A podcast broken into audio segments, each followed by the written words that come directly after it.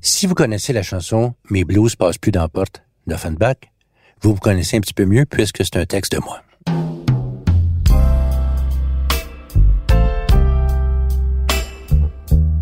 Cette chanson-là, souvenez-vous-en, commençait comme ceci. Tout seul chez nous, avec moi-même, tassé dans le coin par mes problèmes, j'ai besoin de quelque chose d'immoral, de quelque chose d'illégal pour survivre.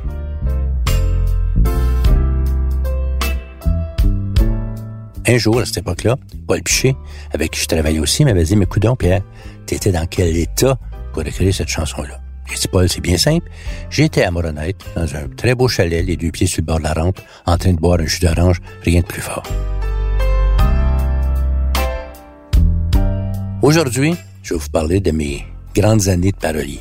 Fin des années 70 et années 80, j'écrivais beaucoup.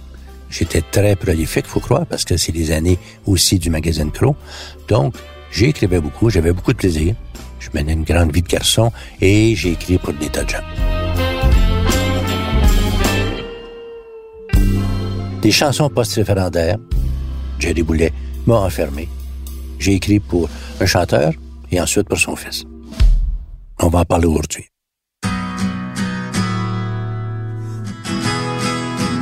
Mon nom est Pierre Huet. Je suis parolier. Je vis de ma plume.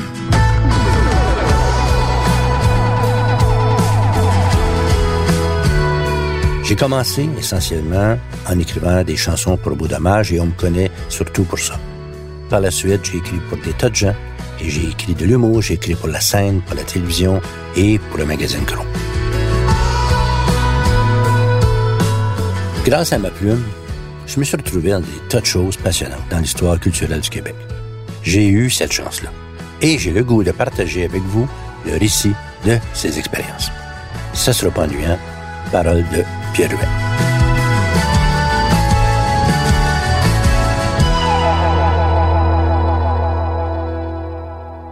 On est donc à la fin des années 70. Beau dommage fini comme un cycle, sorti quatre albums en un court laps de temps, donc pour un petit break. Je suis au magazine ce qui prend beaucoup de mon temps, mais quand même, on me sollicite beaucoup comme parolier et ben je réponds à la sollicitation. Il faut dire qu'au Québec, des gens qui sont paroliers et paroliers seulement, il en pleut pas. On en connaît un, frisé, avec des lunettes noires. Et je suis peut-être le deuxième côté prolifique à l'époque. Je me mets à pour des tas de gens parce que il y a des gens qui ont regardé des pochettes de beau dommage et blablabla et ont découvert que certaines des chansons étaient écrites par moi. Donc, il y a des gens qui commencent à m'approcher. Il y a des collaborations qui marchent pas. Je pense, par exemple, et ça n'a rien à voir avec la qualité des gens. Je pense à Richard Séguin, je pense à Fabienne Thibault. On a essayé des trucs. Ça n'a jamais marché. Mais, je trouve surtout une personne et un groupe avec qui je vais avoir beaucoup d'atomes crochus. La personne, c'est Paul Piché. Le groupe, c'est Offenbach.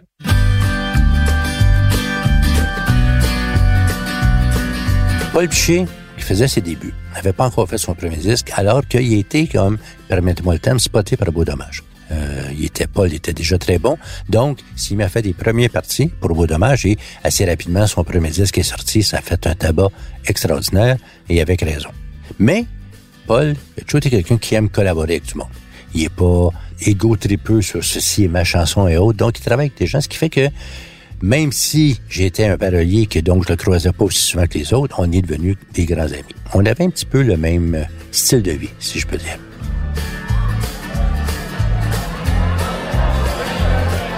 On sortait beaucoup. Paul était fiancé, je ne l'étais pas, mais il arrivait à contourner cette situation. Donc, on menait un petit peu la vie de bar ensemble et inévitablement, on s'est mis à se dire, on va écrire des chansons. Et on a écrit pas mal. Je pense qu'au total, j'aurais écrit 15, 20 chansons avec Paul. On a commencé en collaborant sur des films de Jean-Pierre Lefebvre qui avait demandé à Paul de travailler sur deux de ses documentaires. Donc, on a écrit des chansons pour ça. Ça a donné des chansons comme euh, J'étais bien étonné, euh, À côté de lui, des choses comme ça. Des chansons dont j'étais encore très content. Puis, éventuellement, on est passé à autre chose. Paul, comme je vous dis, habitait à la Minerve. Il y avait un pied à terre à Montréal. Paul, mais c'était un garçon de la Minerve. Donc, je montais à la Minerve pour travailler avec Paul ou Paul venait chez nous pour travailler.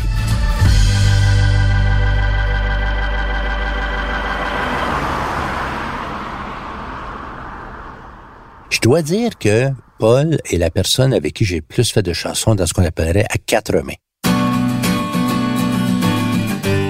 C'est-à-dire d'être dans la cuisine, chacun sur côté de la table, l'autre sa guitare des mains, j'en ai pas de guitare, et on écrit les chansons phrase par phrase, morceau par morceau. Ce qui est pas du tout évident. Depuis, j'ai écrit parfois avec des gens, je pense en ce moment, j'ai écrit avec Luc Le j'envoie à Luc un couplet, un refrain, il me propose un couplet, un refrain, bon, ça va bien. Mais là, c'était vraiment phrase par phrase, et il faut jamais oublier dans un cas comme ça que l'autre, le gars en face de toi, c'est lui qui aura à les défendre, c'est lui dont le cul sera sur scène. Donc, en quelque sorte, on travaille ensemble, mais son opinion compte pour beaucoup. Mais on écrit des tas de belles chansons, je pense à célèbre oui, Coché non. Faut dire, on est à l'époque hein, du référendum, soit avant, soit après. Et je suis content parce que Paul est la personne avec qui je peux plus parler politique et écrire politique. Donc, on écrit des chansons comme Les Pleins. Les deux films de Jean-Pierre Lefebvre parlaient des problèmes d'amiantose dans, dans, des industries et autres. Donc, c'était agréable d'avoir quelqu'un avec qui parler de ces choses-là et travailler ces choses-là. Et ça a donné, parce qu'il faut se méfier des chansons à caractère politique ou social, mais je suis content des chansons que ça a donné.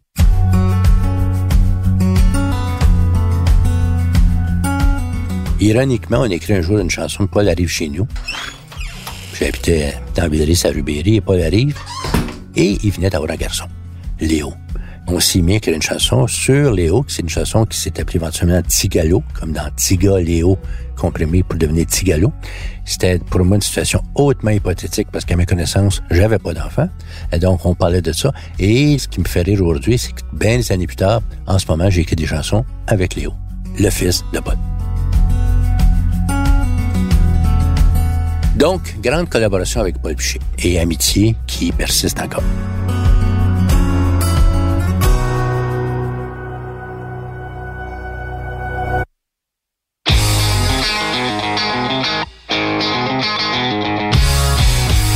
L'autre grosse collaboration, c'est avec Offenbach.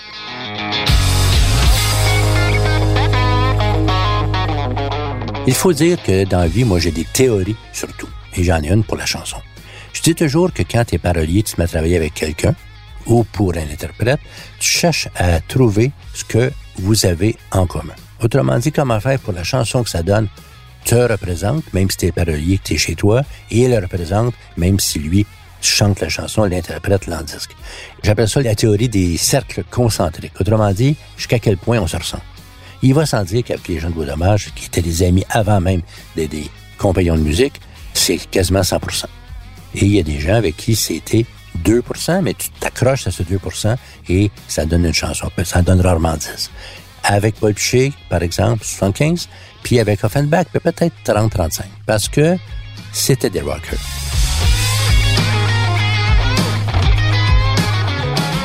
Écoutez, il y a une certaine époque où tout début de Beau Dommage, Beau Dommage qui n'avait pas encore assez de chansons pour faire un spectacle au complet, interprétait sur scène Colin de Blues, avec trois jolies voix qui s'entremêlent, c'était charmant. Beau Dommage jouait à l'Hôtel Nelson, je pense, et Jerry était venu voir ça. Il vient backstage après, vient voir les gars, la fille, il félicite en disant c'est très beau ce qu'on fait, touchez plus à Colin de Blues. Les gens de Funback moi, je n'avais un petit peu peur. sais.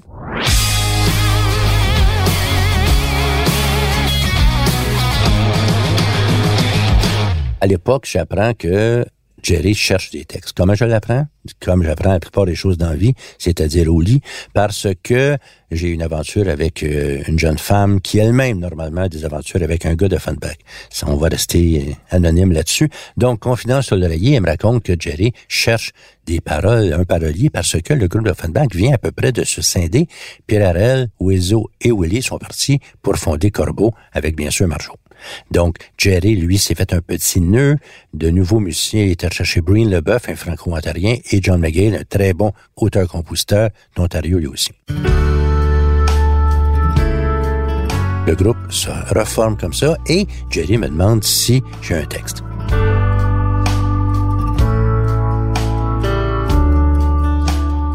Je me présente chez Jerry. Jerry habite à l'époque sur Visitation. Je m'en viens passer mon audition. Je suis nerveux. C'est un rocker. Je n'en suis pas un. Françoise, sa blonde très gentille, m'invite à manger et j'arrive avec un texte sur un bout de papier qui s'appelle Mes blues passent plus dans.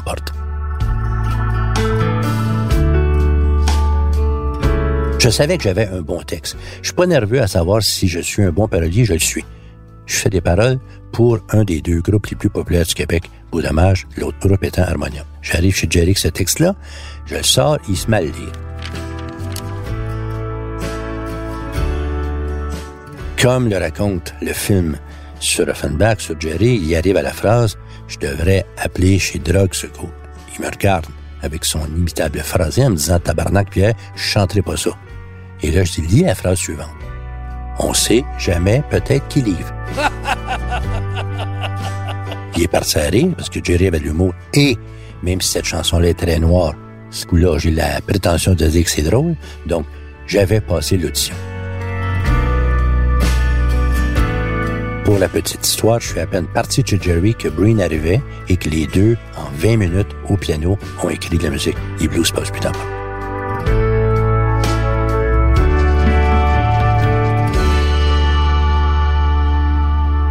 Jerry Offenbach préparait le disque qui devait un jour s'appeler Traversion, un mot que Jerry a inventé en passant, et je devais faire cette chanson-là. Et je sais que des gens comme le si Luc Plamondon devaient en faire aussi. C'est pas arrivé, donc, jour après jour, Jerry m'arrivait avec une nouvelle musique. Il faut dire que moi, dans la vie, je suis un parolier, je ne fais pas de traduction. J'écris des textes et dans ce cas-là, Jerry m'arrivait surtout avec des chansons de John McGill, sur cassette, retenez bien ces détails, sur cassette, et il y avait un texte anglais déjà. Je n'étais pas du tout intéressé à traduire un texte anglais. Mais, dans ce temps-là, qu'est-ce que tu fais? Tu t'intéresses aux sonorités. Et t'écoutes, et t'écoutes, et t'écoutes. J'ai deux exemples que j'aime donner. Un jour, il est arrivé avec une tune de John qui s'appelait Funky Samba. Peu importe ce que la tune racontait, c'était le refrain Funky Samba. C'est devenu une chanson sur le disque de la version qui s'appelle Femme qui s'en va. Un autre exemple, un jour, il m'arrive avec une chanson, musique, parole en anglais, et il y a une phrase qui dit dans la chanson « And it's getting me down ». Chose très commune en anglais. Qu'est-ce que c'est devenu? Il y a ton corps qui me donne dans une chanson qui s'appelle « J'ai le rock'n'roll, puis toi ». D'ailleurs, cette chanson-là m'a valu bien des soucis parce que Jerry m'avait accroché, puis quand il t'accroche, il te lâche pas. Jerry est un garçon adorable avec ses beaux yeux bleus, mais bon sang qui est impressionnant. On se met à travailler sur la version. Le disque était pour avoir éventuellement 10 chansons. Évidemment, le magnifique aïeul qui est pas de moi et Quand les hommes vivront d'amour, qui n'est pas de moi non plus, mais j'ai écrit tout le reste du disque. Et j'en reviens pas encore qu'avec le recul, quand je dis que ce n'est pas prolifique pour moi, je pense que j'ai écrit ces huit chansons-là en à peu près trois semaines. C'était vraiment la grosse pression. Et la manière de les écrire était particulièrement difficile. Comme je dis, Jerry m'arrivait avec des cassettes. Alors, une cassette, vous voyez l'objet un peu. J'ai installé la cassette dans ma machine. Je n'étais pas intéressé à entendre les paroles anglaises. Je voulais juste entendre le phrasé, les assonances, les rimes et tout. Et ça, ça veut dire que tu écoutes, et ce n'est pas une figure style, ce n'est pas une exagération, tu écoutes mille fois la même chanson.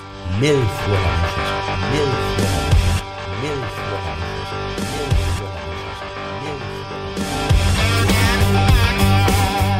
continuellement en boucle. Je me souviens, j'allais me coucher à 3 heures du matin, j'arrêtais, j'ouvrais les yeux à 8 heures du matin, la toune reprenait dans ma tête là où elle s'était arrêtée le soir avant. Donc, je suis passé à travers, j'ai fait toutes les chansons. À la fin, on commençait à être au bout du rouleau, moi en tout cas. Ce qui fait que la toute dernière qui a été faite, on était dans un studio près de TVA, c'est la tune qui s'est éventuellement appelée J'ai le rock'n'roll puis toi. On est en studio et le Jerry est dans le studio A. Je suis enfermé à clé par Jerry dans le studio B, parce qu'il manque des phrases encore. Et une phrase à la fois, je viens y porter. Et il manque une foutue phrase, il manque le refrain. Alors je viens voir Jerry avec « J'ai le rock'n'roll au pied ». C'est pas ça, Pierre, retourne t'enfermer. éventuellement, je finis à arriver, ça allait pourtant tout simple. J'ai le rock'n'roll, puis toi, et ça a donné la chanson que ça a donné. Tiens à le dire, ça, Jerry Boulet a jamais écrit de paroles écrit des musiques, bien sûr. Mais, et le gars qui vous parle est le gars qui était script éditeur, rédacteur en chef du magazine Crow. Je reconnais en Jerry une qualité, c'est-à-dire de pouvoir dire ceci est bon, ceci est pas bon. Même mon foutu, mes blues pas plus d'emporte, avait deux phrases de plus qui sont disparues. Moi-même, je m'en souviens plus, j'ai pas de manuscrit, j'ai eu le malheur de le donner à quelqu'un. Mais Jerry m'a enlevé deux phrases à cette chanson-là qui sont pourtant toutes complètes et rien qui dépasse, mais Jerry avait le don de dire ça, on coupe ces phrases-là. D'ailleurs, quand je parle d'être enfermé, vous savez que notre grande Claude Éveillé, travaillait avec Edith Piaf et la méthode Jerry, c'est elle qui l'avait inventée. Elle enfermait Claude Lévy dans une pièce jusqu'à temps qu'il ressorte avec, par exemple, les pianos mécaniques, une de ses belles chansons. Donc, Claude Léveillé, Pierre Huet, même combat.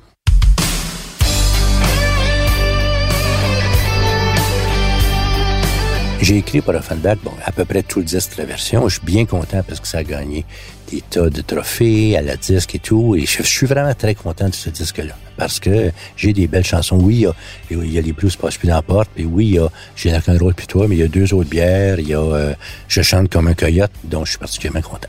J'ai écrit pour trois, quatre autres disques d'Offenbach et éventuellement, ça s'est tranquillement épuisé parce que d'une part, en toute franchise, je trouvais que les musiques qu'on m'apportait étaient moins excitantes mais je n'ai quand même quelques autres, dont une tune qui s'appelle Chat sauvage, qui n'est pas le chat sauvage de Marjo, mais dont je suis content parce que c'était une chanson où j'évoquais une nuit torride avec une autre fiancée et euh, où j'avais écrit entre autres qu'elle m'a fait faire des choses pas possibles, des péchés même pas écrits dans la Bible. Je suis très content de ça. Je suis très content de la nuit j'ai passée aussi.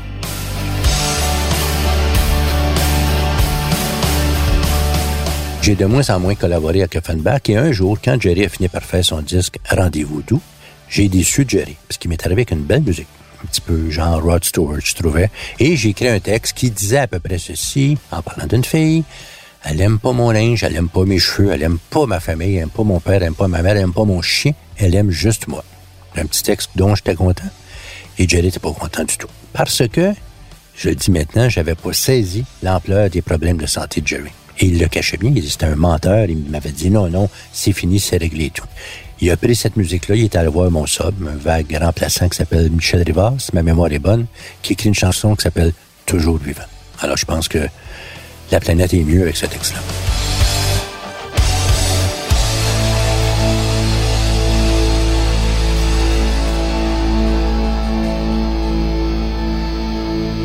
J'ai écrit avec Paul, j'écris avec Offenbach et l'équipe des gens avec qui je travaille s'élargit. Il y a d'abord ce que j'appelais la famille élargie de dommage. J'écris pour Pauline Lapointe, qui sortait avec Robert Léger. J'écris pour Francine Raymond, qui sortait avec Pierre Bertrand. J'écris pour Geneviève Paris, une excellente guitariste française, qui avait suivi Beau Dommage quand ceux-ci sont revenus de France après avoir fait la tournée avec Julien Clerc. J'ai fait une coupe de chansons avec Geneviève. Et du monde de toutes sortes. C'est comme je dis, la beauté de la chose de dire, il faut que j'écrive quelque chose qui me ressemble et qui ressemble à d'autres personnes. Ça fait que j'écris autant pour Pauline Julien que pour Gilles Valiquette pour Steve Faulkner que pour, euh, mettons, Rock Voisine. Pourtant, un jour, j'ai arrêté d'écrire des chansons. Pour un grand bout de temps. Il est arrivé quelque chose de très simple et de très grave. Ma femme et moi avons perdu une petite fille, qui est morte à six jours. Réflexe normal du parolier, au sortir de l'hôpital et tout, je me mets à écrire une chanson à ce sujet. Et, dois-je le dire moi-même, c'était un foutu bon texte. Et j'étais en train de l'écrire. Et à un moment donné, je me relis. Je me dis, Pierre, qui va chanter ça? Est-ce que tu veux que Pierre Bertrand chante ça? Est-ce que tu veux que Jerry Boulet chante ça? Est-ce que tu veux que Gilles Valiquette chante ça? La réponse était non. Je veux que personne chante ça. Un parolier, c'est quelqu'un qui s'exprime à travers la bouche d'un autre ou d'un groupe. Et là, j'ai comme perdu foi en ça. J'ai perdu foi en mon métier. J'étais plus capable que d'autres expriment des choses à ma place. Évidemment, l'exemple parfait, c'était la mort de notre petite fille, mais subitement, j'ai eu une rupture et je passerai comme ça une bonne dizaine d'années à à peu près pas écrire. Dieu merci, à un moment donné, j'ai retrouvé la foi et la voix, donc je me suis mis comme par exemple avec Éric Lapointe et en ce moment des gens comme Luc Rochelière et Marie-Hélène Sibert et des tas d'autres.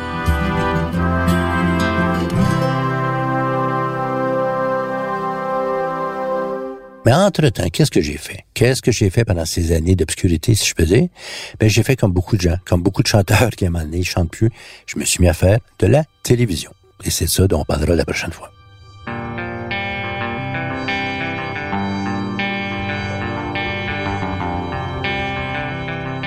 J'espère que vous avez aimé ce balado. J'espère que vous allez écouter les autres parce que, comme celui-ci, sont remplis d'anecdotes, d'humour, de finesse et bien sûr de cette humilité qui me caractérise. et si vous avez bien aimé ça, parlez-en aux autres et mettez-nous des belles étoiles comme dans les cahiers à la petite école de mon époque. J'ai écrit, raconté et heureusement vécu ce que vous venez d'entendre. Mon nom est Pierre Huet. Au montage, Philippe Séguin et à la réalisation, Bastien Gagnon, La France. C'est une production Cube Radio.